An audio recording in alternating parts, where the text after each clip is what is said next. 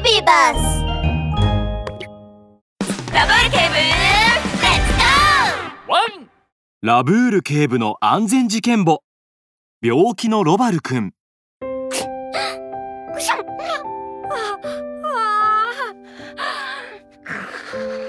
リス先生うちの子は大丈夫なんでしょうか？ロバルくんの家にやってきた医者のリス先生が診察をしていますロバルくんの顔色は悪くだらだらと鼻水を流していました。ほどなくして診察を終えたリス先生は薬箱から薬を取り出すとポンと胸を叩きました。ご安心ください。ただの風邪です。さあこの処方箋の通りに1日2回朝と夜にこのお薬を飲めばロバル君の風邪は良くなります。ありがとうございますリス先生。ロバルくんのママはリス先生を見送るとお薬を一錠取り出しロバルくんの前に差し出しました。はいどうぞ。うーんママ僕お薬嫌い。飲みたくない。もうすぐ七五三でしょ？風邪で寝込んでいたらお祝いできなくなっちゃうわよ 楽しみにしていた七五三のことを思い出しロバルくんは勇気を出して風邪薬をごくんと飲み込みました。あ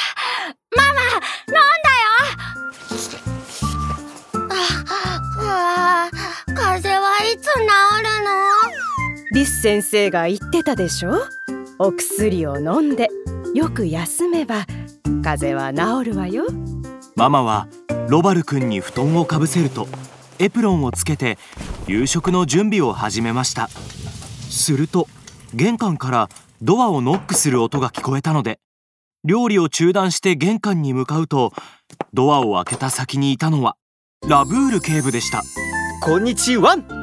ロバル君のお母さん。ララ先生からロバル君がお休みだと聞いてちょうど近くをパトロールで通りかかったのでお見舞いに来ました。あらラブール警部心配してくれてありがとうございます。どうぞ上がってください。ラブール警部をリビングに案内したロバルくんのママがロバルくんの様子を見に部屋に入るとなんとロバルくんがベッドの上でうめいていてとても苦しそうにしていました。ママお腹痛いよ。そう言うとロバルくんは吐いてしまいましたロバル君一体どうしたの？焦ったママは今にも泣き出しそうです。お母さん落ち着いてください。まずはリス先生を呼びましょう。ラブール警部がリス先生に電話をかけるとリス先生はすぐに駆けつけてくれました。しかしロバル君の診察を始めたリス先生は戸惑いの表情を浮かべました。ここれは一体どういうことなんでしょう？お昼にここに来た時には微熱にくしゃみがあるだけで吐いたりするような症状はなかったはずですがうーんそれなのにどうしてこんな短時間でこんなに重症化してしまったのか？リス先生ロバル君は何か別の病気なんでしょうか？そんなはずはないですお昼にも診察しましたけど普通の風邪です。でもこの症状は。リス先生の言葉を聞いてラブール警部は顎に手を当てて考えました。うーん。お母さんリス先生に見てもらってからロバル君に何か食べさせましたか？あいいえまだ風邪薬しか飲ませていません。風邪薬だけですか？お母さんその風邪薬は今どこにありますか？見せていただけませんか？いいですよ。お薬はテーブルの上に置いてあります。ラブール警部がテーブルに置いてある風邪薬の袋を手に取ると中の薬が何粒も減っていることに気づき黒く丸い瞳を輝かせました。リス先生今日のお昼に処方した薬はこれで全部ですか？そうですロバル君が今日のお昼にしか薬を飲んでいないのならこんなに薬が減っているはずがありません。リス先生はハッとすると手をポンと叩きました。そうか。ロバル君は風邪薬を飲みすぎたんだ。薬の飲みすぎによる副作用だと考えればこの症状にも説明がつきます。ママは慌ててロバル君に聞きました。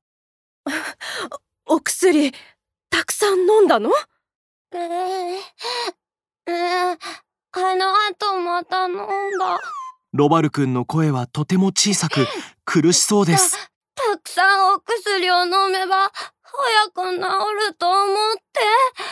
どうしても七五三のお祝いをしたかったんだ。なんてことだ。私じゃ副作用の治療はできないです。早く病院に連れて行かなきゃ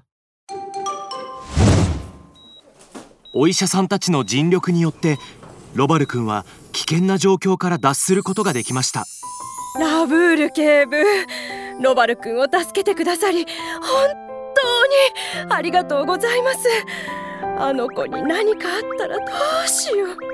ママ僕もう勝手にお薬飲んだりしないよ。ぐったりとしたままのロバル君も泣き出しましたもう大丈夫だよロバル君。お薬を飲むときはお医者さんの指示を守って正しく飲むんだよ。飲みすぎると体に良くないし今回みたいにお腹が痛くなることもあるんだ。うんわかった。ありがとうラブール警部。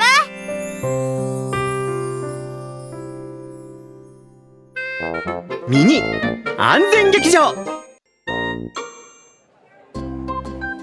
ロバルくん良くなってきたって聞いたよ。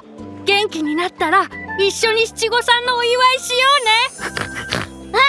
これからはお医者さんの言う通り正しい時間に正しい量のお薬を飲むようにするよ。うん。ロバル君の言う通り。ラブール警部のワンポイントアドバイス。病気になった時は大人やお医者さんの言うことをきちんと聞いてねお薬をむやみに飲んだらいけないよ。量が少ないと効き目は出ないし多すぎるとひどい副作用で病気が治らないどころか健康に害を及ぼすこともあるんだ。お薬は正しいタイミングで正しい量を飲むことで症状を和らげ病気を治す手助けをしてくれるんだ。ワン！